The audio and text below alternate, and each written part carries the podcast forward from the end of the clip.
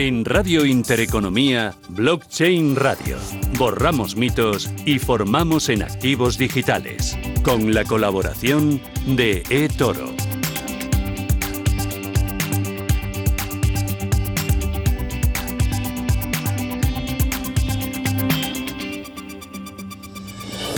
Esto es Radio Intereconomía y arranca una nueva edición de Blockchain Radio. Javier Molina, ¿qué tal? Buenas tardes. ¿cómo Hola Susana, ¿qué tal? ¿Qué tal? ¿Cómo ha ido la semana? Pues bueno, aquí liados con mil cosas. El ecosistema no para de moverse, proyectos nuevos, eh, miedo, hay de todo. Aquí uno no se aburre, desde luego. Mira que yo quiero hacer como programas más tranquilos, más de reflexión, pero es que el día a día ahora mismo, Susana, nos invade. Oye, hoy he visto en la escaleta, en la pauta que elaboramos para tener un poco de orden, eh, tenemos unas eh, podcaster. Sí, sí, hoy fíjate, la verdad es que está el ecosistema, como te decía, explotando por todos lados. y ya veis que las mujeres, mira, hoy justo estaba pensando con el tema este que, tenéis de mujeres, hombres, todo este, tenemos? no sé, todo este rollo de repente es que hacer problemas donde no los hay, pero bueno, pero hoy me he dado cuenta que hoy tenemos... quién manda? En mi casa manda mi mujer, pero ¿Y aquí quién manda? Pues tú, pues por eso te digo, pues todo se acepta, se hace y chimpum. ¿Por qué vamos a ponerlo eso, en, en, debate? ¿Para qué vas a iniciar una, una batalla que ya tienes perdida? Esto es como con mis hijos, Susana. Hay batallas que tienes que ganar y casi todas tienes que perder. Entonces aquí, pues yo, en la vida, pues como en la bolsa, cuando expectativas y realidad no coinciden, te sorprende con volatilidad. Pues yo evito tener expectativas que no son y así no tengo volatilidad en mi vida. Bueno, hoy yo tengo grandes expectativas con las mujeres que nos van a acompañar. Tenemos dos podcasters. Sí, te decía que hoy vamos a dar eh, mucho mm, pie en este programa, obviamente, a repasar la actualidad, a repasar también pues qué está pasando eh, con, ese Terra Luna, esa onda expansiva que luego Daniel Ramírez nos, irá contando. Pero vamos a traer nuevos proyectos. como tú bien decías, pues sale un nuevo eh, podcast sobre el metaverso, con lo cual vamos a ver de qué trata. Vamos también a irnos hasta Climate Trade para ver qué están haciendo con todo lo que es blockchain utilizado para medir huella de carbono, además un proyecto que saca el Santander y nos, lo van a contar pues desde, desde la, empresa que ya tuvimos hace, hace un tiempo también aquí en Blockchain Radio, nuestra dosis de formación con Miguel Caballero, que ya está de, regreso, noticias, como te decía, con Daniel Ramírez Escudero, desde Bin Crypto, nuestra dosis, por supuesto, legal, con nuestro pues abogado de, digamos, de, cabecera, con Joaquín Matinero de Roca y luego tendremos pues a Enrique Palacios de Deonis para ver también del lado de la custodia cómo está afectando todo este, eh, este movimiento en los, en los eh, criptoactivos. Y acabaremos con Álvaro de María, que es eh, socio en BTC Consulting, que además pues, saca un libro que, creo que va a firmar ahora la semana que viene. Luego le preguntamos para ver también qué nuevos proyectos, en este caso sobre Bitcoin, se están sacando al, digamos, al, al mercado. Pues sin perder ni un instante, vamos con la primera de las secciones, que es poner la actualidad sobre la mesa. Actualidad en Blockchain Radio con Bein Crypto. Y en las noticias cada semana nos llegan con Daniel Ramírez Escudero de Bein Crypto. Daniel, ¿qué tal? Buenas tardes. Hola, buenas tardes. Bueno, vamos allá, que vamos cargaditos. La primera de las noticias, Nayib Bukele cita a 44 naciones para abordar la inclusión de Bitcoin. Dame detalles. Mira, el presidente de El Salvador han comenzado el evento el 17 de mayo y va a terminar hoy jueves, así que durante el día de hoy vamos a tener las conclusiones. Pero es que de los 44 naciones ha invitado a 32 bancos centrales y 12 autoridades del entorno financiero. Cabe destacar que de todos estos son países seleccionados, son de economías pequeñas, donde Bitcoin podría ser adoptado más fácilmente. El continente más representado en, él es eh, África, con una larga lista de países, Sudamérica y luego sudeste asiático. Y bueno, esto está claro que es la, estrategia de Nayib Bukele apuntar a estos países y, donde uno se podría preguntar por qué razón Bitcoin podría interesarles a estos a estos países tan pequeños, ¿no? ¿Y cuál es la respuesta? ¿Por qué a un país pequeño con una economía débil le puede interesar adoptar el Bitcoin? Pues mira, yo veo cuatro pilares, no sé cómo lo veis vosotros dos.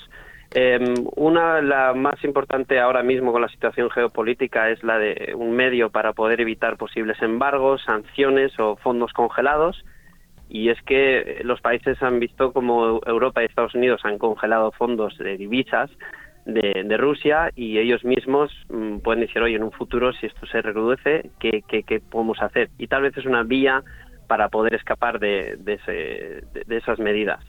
Luego las otras tres pues serían eh, ganar exposición a una mayor inversión extranjera, eh, una alternativa al dólar y también, pues bueno, eh, la clásica que es la del el uso para de Bitcoin como remesas y la bancarización de, los no bancarizados. Sí, yo, em, ahí Daniel coincido contigo en la, en la primera y tal vez también en, en la idea, ¿no? De, de, cómo pues estas economías más débiles que muchas veces pues tienen eh, muchos condicionantes, ¿no? Para obtener financiación, pues del Fondo Monetario, por ejemplo, ¿no? Todos los requisitos que tienen, pues oye, si hay alguien que quiere tomar ese riesgo, y en el caso de El Salvador, con ese bono, que a ver cómo termina toda esta historia, pero bueno, como idea, me parece que es eh, interesante, ¿no? Y, sobre todo, pues esos países, fíjate que estamos, tú, tú, lo, comentabas, economías débiles, que, al final tienen muchas restricciones, ¿no? Para, para la financiación exterior.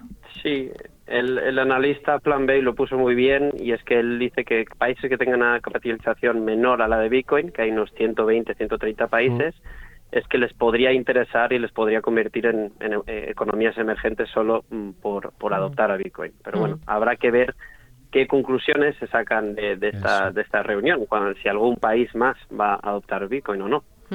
Eh, otro asunto destacado de la semana, las reservas millonarias de Bitcoin de Terra se han esfumado. También, eh, letra pequeña, ¿qué cuenta la noticia? Pues mira, es que la Luna Foundation Guard ya ha publicado eh, básicamente el, estado de los fondos y es que la estampa es eh, muy dramática porque el 7 de mayo eh, Terra tenía 80.394 bitcoins, unidades de bitcoin. Y hace tres días, cuando publicaron los datos, les quedaba 313 bitcoins. O sea, es un cataclismo, la verdad. Entonces es una pérdida de miles de millones en términos fiat.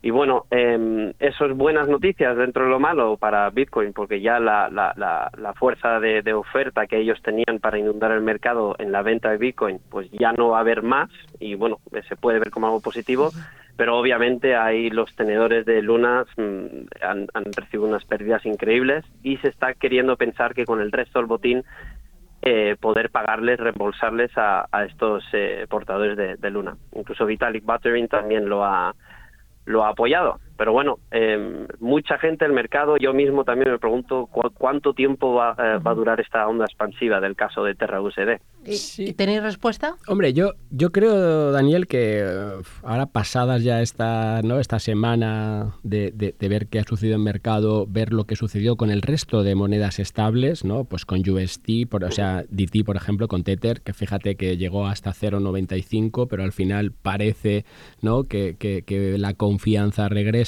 parece que efectivamente, oye, pues esa eterna pregunta de si está bien o no respaldada, pues oye, de momento ha funcionado, ¿no? Aunque sí que un tema interesante, que no sé ahí si coincides, es que me preocupa ya no tanto a nivel de precios, porque creo que esa onda expansiva, como tú decías, se puede haber de momento pues llegado a cierto equilibrio, ¿no? Pero eh, sin prejuicio que esto pueda seguir hacia cualquier lado del mercado, arriba o abajo.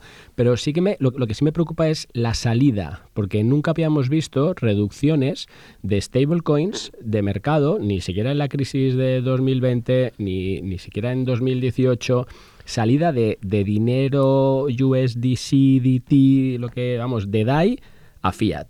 Y eso sí que es lo que me ha dejado un poco trastocado, porque es verdad que USDC ha ganado, pero USDT ha perdido 7 mil millones y DAI 2 mil millones. Claro, ahí está el problema de que de, esto lo que ha puesto en el, en el foco es las demás stablecoins, cómo gestionan sus reservas, qué medidas de protección tienen. Y ahí ha despertado el fantasma de siempre de Tether, porque es que ellos no son, son muy opacos con, con bueno, no hay nada de información sobre cómo están sus, sus fondos colaterales entonces uno se pregunta si cae Luna es una cosa, pero Tether es gigantesco. Entonces esa es la incertidumbre que, está reinando ahora mismo esta semana en, los mercados.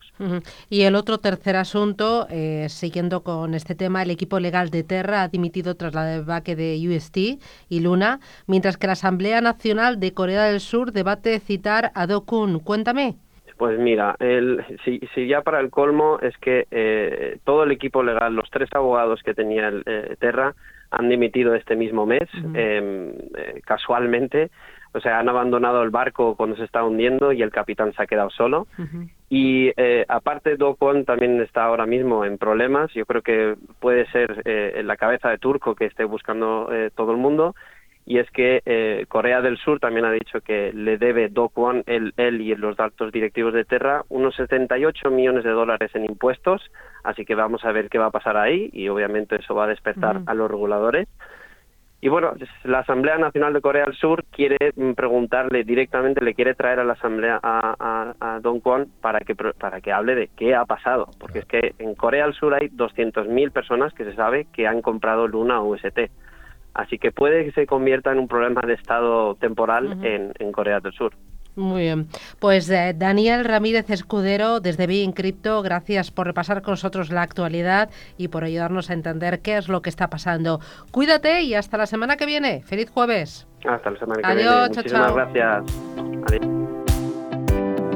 Blockchain Radio. Innovación y formación a la vanguardia.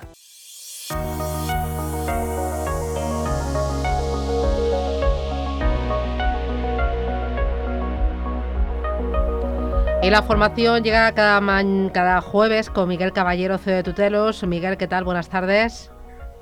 Hola Susana, ¿cómo estás? Buenas tardes. Oye, ¿qué tal tu regreso a España? ¿Cómo ha ido tu, mm, eh, tu visita a Estados Unidos?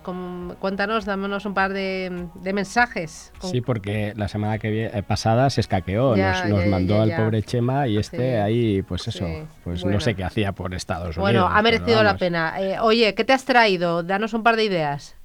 Bueno, eh, la verdad es que estoy bastante fundido físicamente hablando por eh, al estar en dos franjas horarias distintas, Nueva York y San Francisco, pues he vuelto un poco doblado, ¿vale? Ujú. Eh, a Javier dirá ahora mismo que es la excusa para no correr y, y que me sigue ganando. y Sí, nada, nada nuevo en el horizonte, ¿no? nada nuevo veo, Miguel. Exactamente. Y aparte de eso, pues la verdad es que súper bien. Eh, estuve en Mountain View, eh, que como sabéis es, bueno, pues la base de todas la- las empresas tecnológicas, ¿no? Pues eh, donde están todas las que todos conocemos. Y, y estuve presentando en Stanford el, eh, pues bueno, el, el nuevo producto que, que, bueno, que aquí como, como siempre los oyentes de Blockchain Radio se enteran de todo en primicia, ¿vale? Que presentaremos la semana que viene, ya desde Tutelus a nivel corporativo, que es el, el, el Tuten White Label en marca blanca. Así que, bueno, muy interesante porque al final eh, hemos desarrollado o hemos dado una vuelta de tuerca a toda la funcionalidad del TUT, ¿no? del token, lo que siempre hablamos, ¿no? pensar en funcionalidad y en usabilidad, para que terceros, cualquier empresa, universidad, escuela de negocios, eh, pues pueda ser tokenizada. ¿vale? Entonces yo estuve presentando el, el, el concepto de tokenizar una universidad a través de, de la tokenización de, de su sistema de incentivos a sus alumnos y lo mismo que aplicamos a una universidad, pues lo podemos a- aplicar a una empresa. Así que, que bueno, le explotó, como me dijeron, eh, la cabeza a más de uno, en plan positivo, eh, y bueno, y vieron una, creo yo, pues eh, una oportunidad de hacer cosas distintas y de introducir la tokenización en, en empresas, ¿no? Y en el sector educativo que no tenían ni idea. A ver, Así Miguel, que- por- que, bueno, muy- Por, poner esos puntos así para que los oyentes entiendan de, de lo que estamos hablando, de la dimensión, cuéntanos esos tres mm, puntos básicos que, que estuviste un poco pues desplegando para ver cómo esa tokenización, en este caso, da igual una universidad o una empresa, pues tiene su importancia y, y- y te añade esa, ¿no? esa, esa utilidad. Claro. Mira, al final es replicar un poco el modelo que hemos hecho en Tutelus con el TUT, ¿no? Replicarlo a terceros, desde el punto de vista de decir, oye, eh, podemos premiar, podemos incentivar las acciones realizadas correctamente por un usuario, llamémosle alumno o empleado, en una empresa y aquello que aquellas acciones que haga en la línea que la empresa o la universidad quiera, pues que se vean incentivadas y recompensadas con un token. Al mismo tiempo, eh, un poco la, la base de la idea de este negocio es que toda la tecnología y toda la, la- la inversión en sí misma que hay que hacer para implementar un token a través del Token White Label en una universidad o empresa es cero. O sea, no hay inversión porque al final estamos aprovechando toda la tecnología de Tutelus y los smart contracts que ya están desplegados y por lo tanto esto es gratis. Lo- por lo tanto ya de entrada a cualquiera le explota un poco la cabeza, ¿no? ¿Cómo que hacer un token es gratis? Sí, sí, es gratis porque toda la tecnología que tengo que implementar ya la tengo desarrollada y no te voy a cobrar por ello ni mantenimiento, ni servicios, ni nada. Eso por un lado, ¿no? Y por otro lado hay dos elementos más muy importantes, Javier. Eh, quizás el más operativo sea la liquidez. desplegar un token, y hemos hablado muchas veces de, de, lo que es tokenizar, tiene la dificultad de que tú creas un token, está muy bonito, pero ¿qué hacemos con la liquidez? ¿Quién le da la liquidez a ese token? Entonces, de esta manera, aprovechamos ya toda la liquidez del TUT, que bueno, que a pesar de estar en un momento de mercado malísimo, pues seguimos rondando los 5 millones de dólares de liquidez, ¿no? Por tanto, ya no te tienes que preocupar tú como empresa, como universidad, de dar liquidez. La liquidez se la da el TUT. Y luego, por último, y no menos importante, es que no se trata de una inversión en activo fijo o apalancada, es una inversión financiera. De alguna manera, yo lo asocio mucho, y, los oyentes seguro que lo, entienden, a, imagínate que tu empresa quiere tener exposición a Bitcoin y, no está bien o no por, por los socios o por, por, la política de empresa que compre Bitcoin. Imagínate, ¿no? Y decide comprar acciones de MicroStrategy. Bueno, mucha gente, muchas empresas, muchos fondos hacen esto, ¿no? Pues imagínate lo mismo con una universidad. Una universidad no se va a poner a comprar Bitcoin, pero puede invertir en su propia criptomoneda, que a su vez está apoyada en el TUT, que a su vez depende de Bitcoin. Por lo tanto, pues bueno, es una manera también de tener exposición al, al mundo de criptoactivos, pero con una criptomoneda que tú de alguna manera puedes controlar su evolución, dado que tienes mano sobre ella, dado que es tu propio token y tu propia criptomoneda. Sin olvidar al final, Miguel, lo que siempre decimos, que siempre y cuando haya un objetivo, no haya una utilidad real, más allá de que queramos al final ¿no? posicionarnos en un lado o en otro. Partimos siempre de eso. El objetivo es crear economías circulares desde el punto de vista de que, oye, yo te voy a dar, a dar tokens por cumplir ciertos objetivos, ¿no? En el caso de una universidad, pues por, por terminar tus, eh, tus asignaturas, por sacar algunas notas, por ayudar a tus compañeros, toda historia. Te voy a dar tokens y el objetivo es que luego esos tokens los consumas, los utilices en la propia universidad, tanto como medio de pago como para acceder a ciertos productos servicios. Oye. Y, bueno, y esa es un poco la idea. Y, Miguel, aquí una, una última pregunta. ¿Cómo está afectando a todos estos tokens de utilidad real en el actual momento de mercado? Que lo has dicho, que al final obviamente estamos al final relacionados de una u otra forma pues a Ethereum o a Bitcoin y el impacto es, es colateral pero es real. Pero ¿cómo está impactando de forma general? Pues mira, está impactando, está impactando porque al final eh, depende de cada toque. Bueno, al menos está impactando en lo que estamos hablando hoy, está impactando porque la liquidez del TUT se la da Bitcoin. si Bitcoin baja, pues eso arrastra directamente al TUT. Eso es así, ¿no? Lo que pasa es que sí que es cierto que está impactando menos en proporción de las bajadas que está teniendo los criptoactivos en, sobre los que están apoyados, ¿vale? ¿Por qué? Precisamente por lo que estabas diciendo tú antes, por la utilidad. En la medida que un token se utilice y tenga funcionalidad, pues el impacto del mercado eh, pues se ve minorado ¿no? por esa eh, por esa utilidad. Así que bueno, estamos sufriendo, pero menos de lo que de lo que podríamos estar haciendo sufriendo. Y que es la, la, importancia de la descorrelación, ¿no? aunque sea parcial, entre unos proyectos y otros, ¿no? y al final aquello que aporta esa utilidad. Miguel Caballero desde Tutelus, enhorabuena por esa labor que estás realizando y adelante. Hasta la próxima, cuídate mucho. Gracias, Susana. Un Gracias, adiós. Blockchain Radio aplicaciones y proyectos.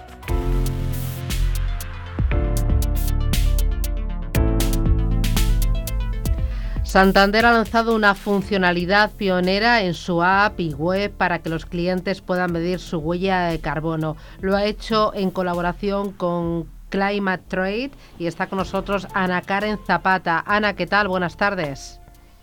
Hola, buenas tardes, ¿qué tal? Bueno, cuéntanos en qué consiste esta alianza que habéis sellado con Santander, cómo ayudáis a un banco a, que sus clientes entiendan y colaboren en esa reducción de la huella de carbono. Bueno, pues mira, eh, como bien has comentado, no es un proyecto pionero, entonces nosotros estamos súper orgullosos y, la verdad es que, bueno, yo creo que ya, ya nos conocíais de antes, no hemos tenido oportunidad de, presentarnos, ¿no? Al final nos dedicamos a la comercialización, marketplace eh, para comercializar eh, créditos de carbono, ¿no? Que al final es lo que se utiliza para compensar las emisiones eh, dentro del mercado del carbono. Y bueno, en este caso también pues lanzamos una API, ¿no? Que es una herramienta digital que lo que nos permite precisamente es ofrecer este servicio a los clientes de nuestros clientes, ¿no? Entonces, pues el claro ejemplo es Santander, ¿no? Que, que bueno, ya llevamos trabajando con ellos tres años, es eh, evidentemente una relación maravillosa y decidimos ir un paso más allá con ellos y, bueno, pues integramos nuestra API para ofrecer a sus clientes, es decir, a cualquier persona que tenga que ser cliente del Banco Santander, la opción de compensar la huella de carbono de sus movimientos de tarjetas y transferencias. Entonces, bueno, básicamente esto cualquier persona que tenga la aplicación lo puede ver cuando tú entras en, tienes tus movimientos, ¿no? Tu listado y te dice, oye, ¿quieres compensar la huella de carbono?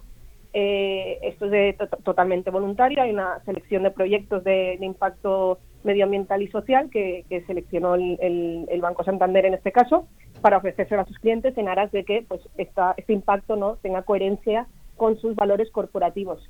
A partir de ahí es el cliente quien decide el periodo, es decir, imagínate que tú quieres eh, compensar un mes entero, pues eh, seleccionando las fechas de entrada y de salida de, la fecha de compensación, eh, le das que sí, haces el pago automáticamente desde tu tarjeta, además son importes mínimos que generan un gran impacto y a partir de ahí te llega tu certificado blockchain, que ya sabéis que es nuestro valor añadido, ¿no? Que somos totalmente transparentes en la compensación y a tu nombre, con el proyecto, con la fecha, con el hash blockchain, y bueno, pues compensas tu huella de carbono, ayudas ¿no? a, como consumidor concienciado a, mitigar tu impacto. Claro, y cuando dices tiene un bajo coste pero tiene un gran impacto, ¿nos puedes poner un ejemplo para ver coste-beneficio? Pues mira, para que te hagas una idea, eh, ten en cuenta que estos proyectos eh, o el mercado de carbono en general lo que lo que sirve es que los que contaminamos, no, eh, ayudemos a los que hacen lo contrario, que es generar este impacto positivo estos proyectos. Estos proyectos no es que estén exclusivamente en países en vías de desarrollo, pero sí que es verdad que cuando un proyecto adquiere este grado, esta certificación para, para generar créditos de carbono, es porque precisamente está haciendo algo mucho mayor. Es decir, una tonelada de CO2 es un crédito de carbono, para que te hagas idea. Tenemos eh, en el mercado, y esto es algo que funciona así, eh, pues para que te hagas una idea, una tonelada de CO2 puede estar entre los 12, 15, 20 dólares o euros, dependiendo del país de donde se encuentre el proyecto, ¿no? Eh, nosotros como persona, como ciudadanos, ¿no? tenemos una media de una huella de carbono de entre 12 y 15 toneladas al año. Entonces estamos hablando que es un importe mínimo y, y en este caso solo estamos compensando nuestro impacto que generamos a través de la operativa del, Banco Santander. Evidentemente generamos mucho más impacto, entonces cuantificando eso, pues ya te puedes hacer un poquito una idea del coste, ¿no? Y, al final, vuelvo a decir, esto va de que todos eh, mitiguemos, todos apoyemos y todos eh, estemos trabajando por, por, mitigar nuestras emisiones. Y, la forma de hacerlo es con estas vías. Eso. Y Ana, aquí un poco la, importancia de la utilización de, de blockchain, ¿por qué? O sea, ¿cómo la pues, justificamos? por supuesto, te voy a decir, te voy a poner un ejemplo muy claro, ¿vale? Tú imagínate, te voy a poner el ejemplo de qué pasaría si no tuviéramos el blockchain, ¿no? Todos sabemos para qué sirve el blockchain, trazabilidad, transparencia. Te voy a poner el ejemplo contrario. ¿Qué pasaría si a ti el, Banco Santander te ofreciera esto y dijeras, vale, yo voy a compensar mi huella?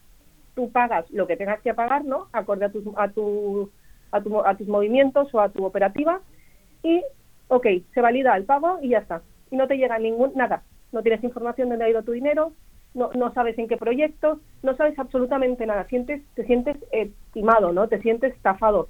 Por eso la importancia del blockchain, porque no, no, no es una cuestión de que te diga un certificado, oye, gracias por contribuir. Que eso está muy bien, porque, pues, mira, se llena, ¿no? Como persona.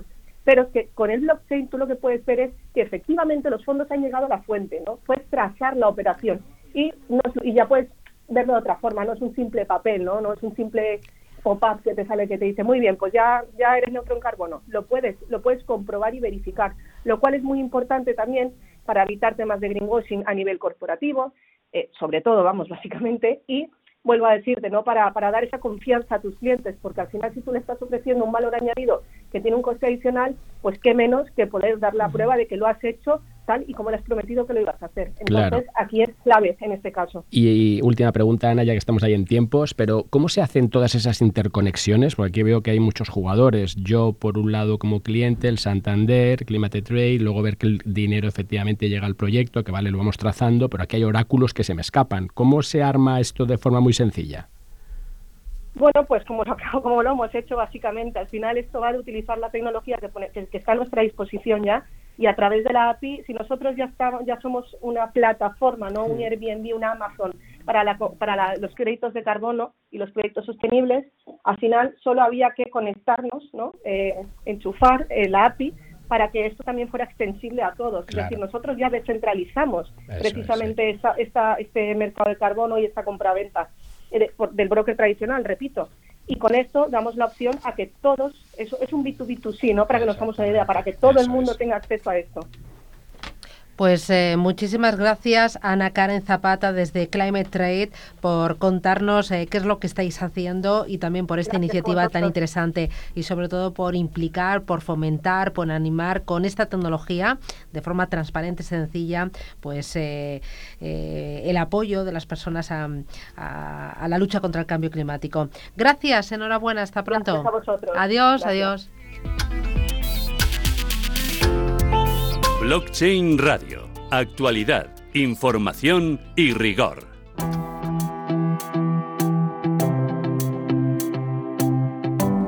Joaquín Matinero desde Roca Union. ¿Qué tal? Buenas tardes. Buenas tardes, Ana. Buenas, Javier. ¿Cómo ¿Qué, ¿Qué tal? ¿Cómo ha ido la semana? Pues no ha ido mal. La verdad es que aunque los mercados están divertidos, la semana no ha ido mal del todo.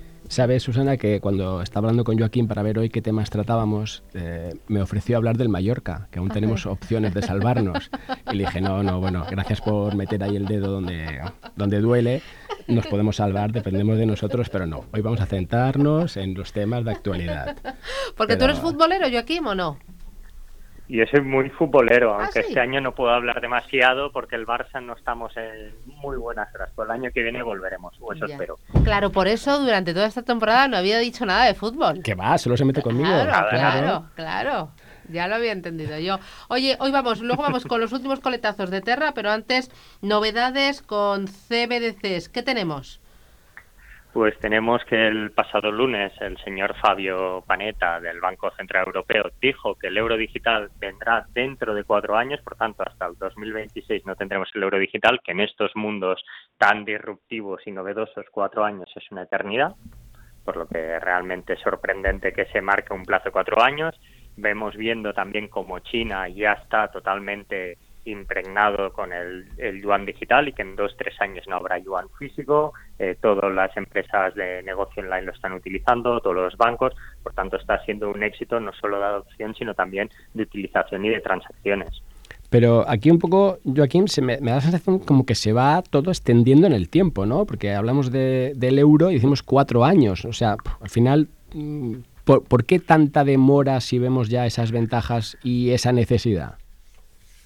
Pues entiendo, me parece entender que no tienen claro qué estructura le quieren dar, eh, quieren priorizar posiblemente la aprobación del reglamento del pilot, que es el tema de la de la, de la innovación de los sectores financieros basados en la tecnología del ET, quieren testear que esta tecnología funcione y el euro digital, como tampoco les corre prisa porque hay empresas de dinero electrónico y otras fórmulas de funcionar y los pagos mediante el móvil están en el orden del día, pues lo van posponiendo con el tiempo. Pero cuatro años para mí, de buenas a primeras, es un periodo muy largo de tiempo y nunca mejor dicho en estos mundos de que hemos visto que cuatro años de donde estábamos a donde estamos hoy, pues es un cambio radical. Exacto. Y en estos mundos que estamos viendo, Joaquín, stablecoins eh, impulsan, frenan, llaman la atención a este entorno de las CBDCs.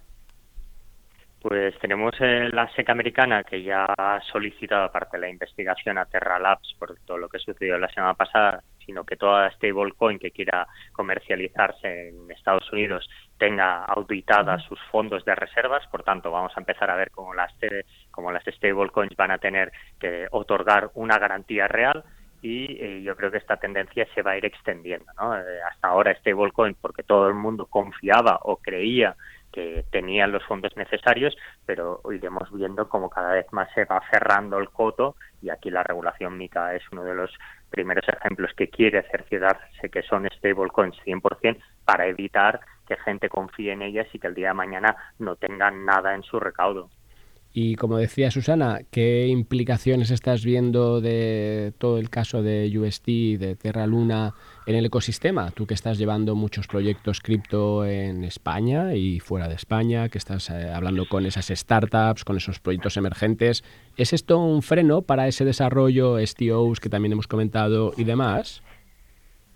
Yo lo estoy viendo como un catalizador, casi a la vez eh, ha frenado en seco, pero ahora se está acelerando otra vez. La gente está valorando que stablecoins eh, son no más seguras, para al menos certificadas, por tanto se están moviendo a USDC, otros han decidido ya moverse a por tecnología y se han pasado todo a Ethers, aunque el valor fluctúe porque saben que la tecnología y por tanto siempre va a tener un valor y vamos viendo como estos proyectos no se frenan, están recolocándose, pues el tema Terra gente sí que le ha hecho daño, algunos proyectos tenían gran parte de su stablecoin en esta eh, moneda, pero yo creo que es una buena noticia para el sector porque lo que va a hacer es que se profesionalice y se pongan pues nuevas medidas de protección. Al final es eh, ir madurando, ¿no? Es como la adolescencia, ir sumando errores. Buena noticia entonces para todo el ecosistema cripto. Yo creo que en medio largo plazo sí, de golpe no, porque ha sido una pérdida económica y van a haber proyectos que posiblemente les va a costar, pero para más adelante los proyectos van a tomar medidas que hasta ahora decían, bueno, lo tengo todo en una stablecoin y con esto va a misa. Y ahora pues van a valorar, eh, bueno, como decía Javier, ¿no? Diversificar también tu inversión, no centrarla solo en una posición porque nunca sabe lo que puede suceder. Muy bien. Joaquín Matinero desde Roca Union, muchísimas gracias por acompañarnos y la semana que viene más y mejor. Un abrazo. Un abrazo, cuídate. Nada, cuídate, chao, chao. Criptoassets en Blockchain Radio, con la participación de ONIS, empresa española de custodia para activos digitales. Y seguimos hablando de todo, mm, eh, todo lo que ha ocurrido y todo lo que ha pasado en el ecosistema cripto después del colapso Terra Luna. Lo hacemos ahora con Enrique Palacios desde ONIS. Eh, Enrique, ¿qué tal? Buenas tardes. Hola, buenas tardes, ¿qué tal? ¿Cómo estáis? Bueno, una de las lecciones que podemos sacar de todo esto es que el custodio es realmente importante, ¿verdad? Sí, sí, sí, efectivamente. Aunque es verdad que en esta, bueno, pues eh, con todo lo, que se ha hablado ya esta semana y la semana pasada con el tema de Terra, no ha venido especialmente por un hackeo o, por o porque ha fallado la red de Terra, sino porque ha sido un fallo en el protocolo, en el diseño. Pero sí que efectivamente el custodio estamos viendo pues que como papel preventivo y como y como bueno pues como refugio, ¿no? De de ahora de, las del flujo de dinero que está viniendo de DeFi a, digamos a, pues al mundo otra vez de, custodios y exchanges centralizados pues eh, efectivamente cobra un papel fundamental y ahí, Enrique, eh, un tema que siempre habéis vosotros contado, que hemos tú y yo discutido muchas veces, es cómo fuera de los activos digitales clásicos, cotizados, mm, Bitcoin, Ethereum, hay otro mundo, ¿no? Que se puede tokenizar, esos proyectos que hemos contado contigo, con, con Ángel, ¿no? Estáis ahí trabajando en el sandbox, en diferentes proyectos. ¿Hay más vida aparte de los activos eh, digitales clásicos? Sí, sí, claro. A ver, efectivamente, muchas veces lo hemos discutido tú y yo. O sea, em, comentas muy bien que una, una cosa son los activos de infraestructura, ¿no? Eh, y otra cosa son las tokenizaciones y otros activos que, que, que, van a venir, efectivamente, claro, ya sabemos, ¿no? NFTs, eh, custodiamos NFTs, custodiamos otro tipo de activos, pero siempre, eh, y aquí quería destacar la labor, digamos, también de, del custodio, que, que de, como mm, labor preventiva, ¿no? De análisis para prevenir fraudes y hay que analizar muy bien los tokenomics, ¿no? eh, eh, de estos proyectos para saber de, una manera, bueno, pues con la mayor certeza posible que responde a una propuesta de valor, que tiene un, que tiene un equipo y, digamos, eh, evitar en la, en la medida posible pues situaciones como las como las de como las de Terra, ¿no? Claro, con eso Enrique entiendo que eh, si yo quiero estudiar un proyecto en el cual quiero mm, entenderlo, ¿vale? Y veo vuestro sello, ha pasado un due diligence, ha pasado un análisis de tokenomics, ha pasado, digamos, unos filtros. Si no, tú no pones tu sello y tu nombre ahí. Efectivamente, efectivamente. Mira, el Comité de Basilea en el año pasado, eh, bueno, pues emitió un informe con requisitos prudenciales. Eh, y entre otras cosas, avisaba a los bancos, también a los supervisores, pues de, este tipo de, medidas, de buenas prácticas de momento que, que, tú estás comentando, ¿no? Entre otras cosas, hacer una due diligence de los activos que, digamos, que están en tus plataformas. Eh, es verdad que no sé si aplicarán las mismas medidas a los exchanges o los custodios, pero sí que nosotros intentamos ser, bueno, adoptar esas, esas, esas buenas prácticas, porque tarde o temprano eh, pues vamos a tener que vamos a tener que, implementarlas eh, bueno porque al final la regulación nos lo va a pedir. Entonces de esa manera pues es una buena señal para, para el inversor en que si nosotros los, eh, los eh, custodiamos o, los, o están en un exchange, eh, digamos, serio, pues efectivamente han pasado ese filtro previo de análisis fundamental para, para bueno para determinar para ser digamos un activo elegible dentro dentro de la de, los servicios que ofrecemos. Y oye Enrique así tirando de confianza se te hubiera pasado un proyecto como el de Terra Luna en ese análisis pues eh, mira, a veces efectivamente siempre previsible, igual que, a ver, eh, eh, sabemos que los que llevamos también años en mercados tradicionales, pues ha habido casos como Enron o ha habido casos muy muy sonados en los que incluso auditados se les han pasado o, no han sabido verlo pues muchos muchos agentes del mercado. mira, es verdad que hay que hay que estar hay que estar atento también a las señales de este de este nuevo ecosistema, ¿no? O sea, eh, canales de Reddit, de Telegram, eh, previamente han avisado, habían avisado con cierto tiempo de los de los riesgos que, que podía haber. Claro, eh, a todo lo pasado es muy fácil decirlo, pero pero pero bueno eh, la verdad es que se, nos podía haber pasado. Pues bueno pues eh, fácilmente aunque lo habíamos analizado y habíamos habíamos visto algún tipo de algún tipo de, señal que, que no nos que no nos acaba de cuadrar. Pero mira una cosa te digo muy poca gente está diciendo y dentro de este, dentro de este análisis que lo que es Terra, que Terra nace como pues para dar servicio a una, una red descentralizada de pagos para e-commerce. Y eso muy, en muy pocos sitios, en muy pocos sitios lo he escuchado, ¿no? La gente ya directamente pasa análisis de la paridad, de cómo, de cómo arbitraba con Luna y demás, pero, pero tenía un sentido, ¿no? Y eso es parte del análisis. Claro, había una utilidad de, en este caso de la, de la moneda estable. Fíjate ahora cuando estábamos hablando del caso de Enron, eh, estaba pensando aquí en España también el caso de GoWex que pasó todos los filtros, cotizada, eh, regulada y vigilada por la Comisión Nacional del Mercado de Valores, por, el mercado, y luego fíjate. Claro, lo que decía Enrique al principio, desde un punto de vista de inversión, pues tú tienes que hacer tus tareas, diversificar, no ponderar más y ponerte algunos chivatos. Yo siempre cuento en mis cursos y con Enrique también lo hemos hablado, el tema de la volatilidad. Cuando tú ves que de repente estás en una volatilidad y se te dispara, sal, sal y ya veremos después, ¿sabes? ¿Por qué? Porque algo no va bien. Ya. De hecho, salía hoy, no sé, no sé, si lo has visto, Enrique, que Pantera Capital, que es un, un fondo, una, una, entidad en Estados Unidos, que se había salido del 80% de la posición en, en, Terra, Luna, UST justo antes, ¿no? O sea que dices, ¿por qué? Pues posiblemente porque los red flags ya habían saltado. Pasa que no lo quieres ver, porque si te están pagando pues un 20%, ¿no? Ahí en Anchor, pues dices, ostras, qué, bien, ¿no? Mm. Claro, eso Claro, claro. Esta, es, Exacto, hay que también destacar que muchas veces me preguntaban hace poco, oye, es un, es un Ponzi, es una, es una estafa piramidal. Bueno, claro, hay que entender también que muchos de estos rendimientos y con el, con el liquidity, eh, el farming y todos estos incentivos que, que, se utilizan se pueden llegar a confundir con, con, con incentivos en esquemas Ponzi. También es parte del análisis averiguar, eh, bueno, pues sobre todo la, propuesta de valor y este tipo de cosas antes de, dar la voz de alarma y decir, oye, también por temas reputacionales, mira, no nos interesa, ¿no? Hay otros hay otros activos en los que podemos custodiar sin, sin, riesgo, ¿no? Sin tanto riesgo, ¿no? Muy bien. Enrique Palacios desde ONIS, muchísimas gracias eh, y hasta la próxima. Cuídate mucho. Hablamos pronto. Un abrazo. Gracias. adiós. Blockchain Radio. Actualidad información y rigor. Bueno, en el tramo final de este programa de Blockchain Radio vamos a ir con dos iniciativas. Enseguida les vamos a presentar eh, a dos podcasters que bueno, se han lanzado para explicar, formar y abrirnos la puerta a todo el ecosistema del metaverso, para, para hablarnos de actores, de tendencias, de bueno, pues ese otro Internet de las experiencias. Pero tenemos también otra iniciativa muy interesante que es una consultoría sobre Bitcoin. Álvaro de María, ¿qué tal? Buenas tardes. Hola, muy buenas, ¿cómo estamos? Bueno, ¿qué, qué es lo que has montado? Cuéntame, ¿qué has lanzado?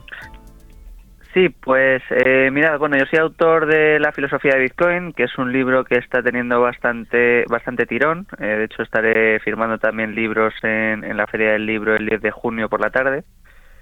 Y, bueno, al final yo, yo he sido auditor de cuentas, entonces estábamos viendo que había como una falta de conexión entre los dos mundos, entre el mundo de, Bitcoin, que al final es un mundo como que está muy metido eh, en redes sociales o está muy muy relacionado con perfiles que son anónimos directamente o que no, no, no tienen este contacto con, las empresas y las empresas como que tenían mucho miedo eh, eh, adentrarse aquí, ¿no? Porque es algo muy nuevo, que requiere mucho tiempo de estudio y demás.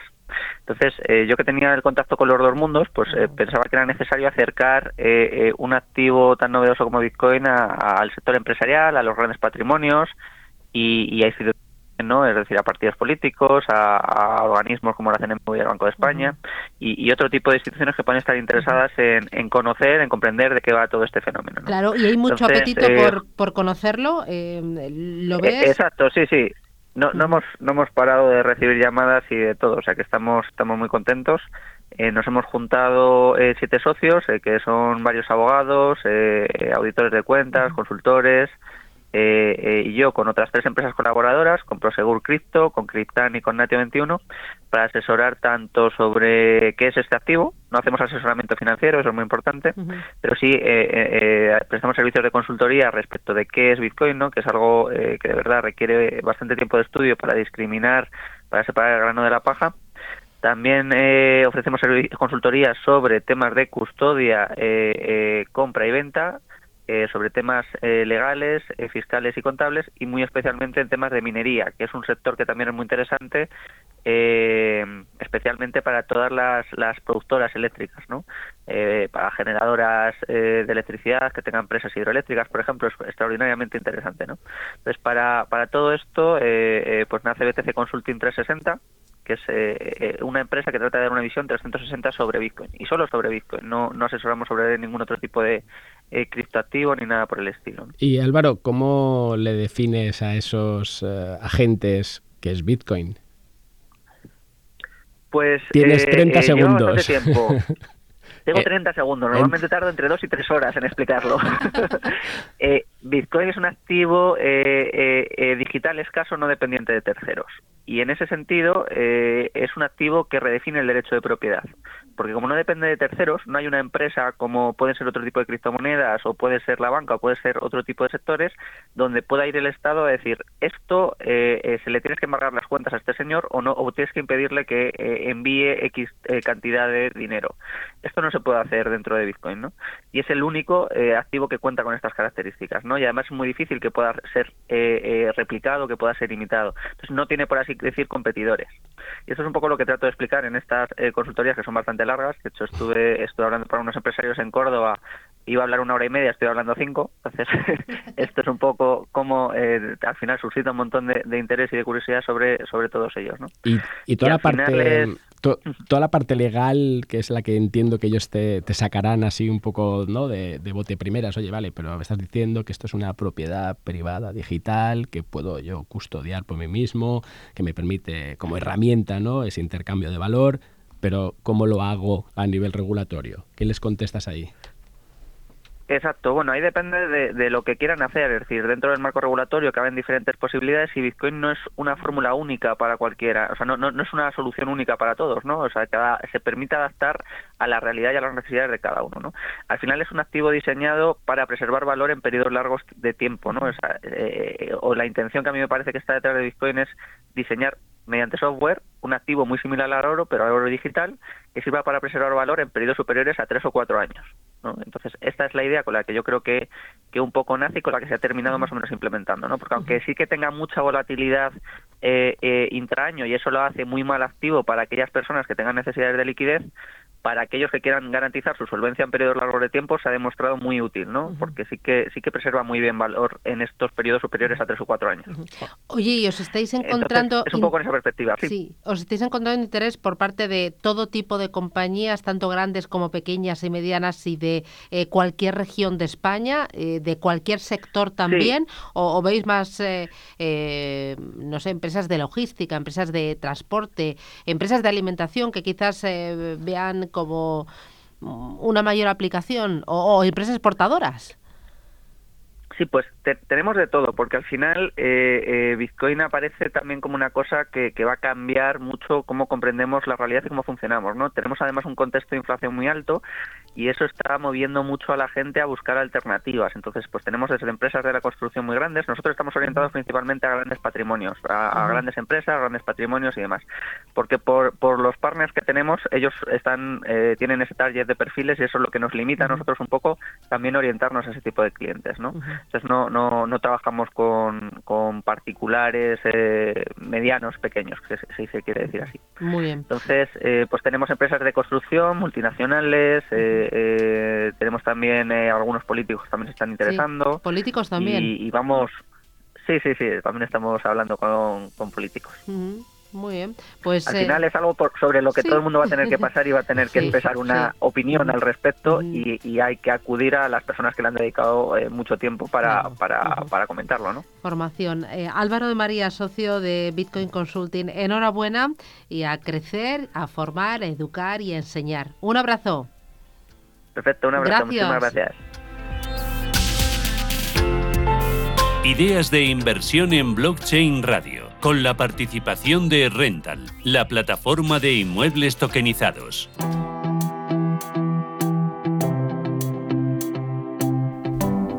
Bueno, hemos hablado en este espacio en Blockchain Radio en numerosas ocasiones del metaverso, pero hoy vamos a hacerlo con dos compañeras de viaje, porque son compañeras, porque han lanzado eh, unos podcasts en los que quieren formarnos en torno al metaverso, que se compra y que se vende, cómo afectará al ocio, cómo afectará también a la privacidad de los usuarios, quiénes son los protagonistas del metaverso, quiénes son las empresas que lo están construyendo, qué curiosidades nos vamos a encontrar. Todo lo que necesitamos saber sobre el metaverso nos lo van a contar Chiara Baldoví. Chiara, ¿qué tal? Buenas tardes. Hola, ¿qué tal? Buenas tardes. Y Rosa Cabrera. Rosa, ¿qué tal? Buenas tardes. Hola, muy buenas tardes. Bueno, contarme, ¿cómo os habéis metido en esto de, de, utilizar un canal tan novedoso, tan en auge como el podcast para explicar algo como es el metaverso? ¿Cómo? ¿Por qué? ¿De qué manera? Desde los últimos años, como el formato audio está gustando tanto al público, pues eh, nos parecía una buena idea pues transmitir a partir de audios qué es el metaverso, porque lo que estábamos comentando nosotras internamente en nuestras conversaciones era que el metaverso está todo el rato en medios de comunicación y al final mm, la gente realmente, nuestras amigas, las mamás del cole, los primos, eso, no saben realmente lo que es. Entonces decidimos fusionar un poco el de explicar a través de la gente que ya está dentro qué es el metaverso, qué posibilidades tiene con un formato pues que se funciona súper bien como es el audio. Eh, ¿Y vosotras, eh, este interés por el metaverso, de dónde ha venido, qué tipo de formación tenéis y por qué habéis elegido el podcast y no, no sé, los vídeos o hacer un blog? Bueno, las tres somos periodistas, tanto Kiara como Belén como yo, eh, aunque hemos desarrollado carreras en diferentes ámbitos. Mm, bueno, pues en principio Kiara es muy, muy digital Yo tengo más experiencia en comunicación corporativa, aunque también tengo interés por lo digital y lo tecnológico, y Belén es muy radiofónica. Entonces, digamos que eh, aunando la experiencia profesional de las tres y luego la inquietud propia de, bueno, pues de nuestra carrera y de, lo que se cuece siempre en, las novedades, ¿no? De, la actualidad, pues un día decidimos que, bueno, que era lo mejor formar un un equipo en el que nos complementamos las tres para hablar de algo que es muy interesante y que todavía está en auge y en el formato podcast porque, bueno, aprovechando evidentemente la, la gran experiencia en ese ámbito radiofónico de Belén, pero las tres estamos convencidas de que es un formato que, que es muy fácil de consumir, al final es lo que los usuarios buscan, es poder en cualquier parte, en cualquier momento y además nos ofrecen muchas plataformas. Aunque las entrevistas principales también las vamos a, ir colgando en YouTube para, bueno, dar más difusión porque al final el alcance del vídeo también es muy amplio. Y Kiara, ¿por qué es importante el metaverso o por qué va a ser importante para nosotros? Bueno, yo creo que el metaverso es una oportunidad. Vosotros lo habéis dicho en la presentación, tenemos, pues hemos hecho ya nosotras no, la Semana de la Moda se ha hecho allí, hay mucho boom respecto al sector inmobiliario, ha, habido ya conciertos, entonces es como una curiosidad que está despertando en el público que, um, que bueno, que está ahí, que queremos descubrir, es otra dimensión a la que queremos pasar y al final pues um, la gente, el peligro que nosotros hemos visto que puede tener es quizá pues que cuando ya esté esto un poco más desarrollado, pues se está hablando incluso de quizá tenemos una habitación en casa solo para el metaverso y para meterte ahí con las gafas y nos uh, confinamos, ¿no? Sin, uh, sin obligación. nos volvemos a confinar para estar en el metaverso. Pero más allá de estos, que son igual los peligros que podría tener, hay una oportunidad de disfrute de, exploración que yo creo que necesitamos también todos, ¿no? Cada uno en el punto de, la vida en el que esté, seguro que algo le puede aportar. Claro, y, eso, Rosa, eh, tú comentabas que estás más enfocada en el aspecto más corporativo. ¿Cómo, ¿Cómo, lo vais a centrar hacia ese público, ya del punto de vista de contenido en sí mismo? Bueno, en realidad es eh, más orientarlo hacia las posibilidades de negocio que hay en el metaverso, ¿no? Al final, como vamos a vamos a poder hacer una vida paralela prácticamente dentro de, los metaversos, que habría que hablar en plural de momento, porque no hay único, solo uno.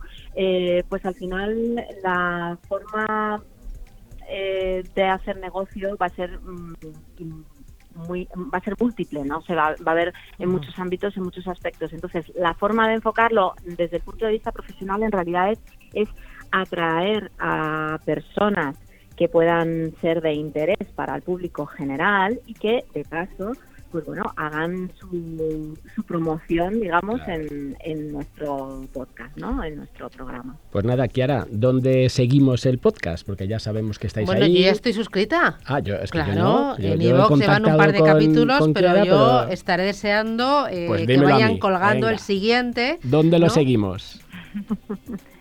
Bueno, tenemos en YouTube, se puede encontrar desde el metaverso y en todas las plataformas también, en Spotify, en iVoox, en uh, Apple uh, Podcast, en un montón de plataformas de podcast, buscando desde el metaverso, ahí lo encontramos. Claro, y la idea es contarlo vosotros y además entrevistar a los protagonistas, a los actores del metaverso. Exacto, exacto, esa es la idea. Es hacer un programa que sea eh, ameno de escuchar, eh, muy, muy divulgativo, no especialmente técnico porque hay muchos programas o, muchas ya em, pequeñas píldoras técnicas y, contar con expertos, entrevistas y tertulias, en fin.